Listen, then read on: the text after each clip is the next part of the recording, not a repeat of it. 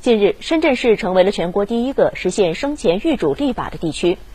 六月二十三号下午，深圳市七届人大常委会第十次会议表决通过了《深圳经济特区医疗条例》修订稿，其中第七十八条在临终决定权上做出了大胆突破，患者可事先安排是否采取插管、心肺复苏等创伤性抢救措施，是否使用生命支持系统等。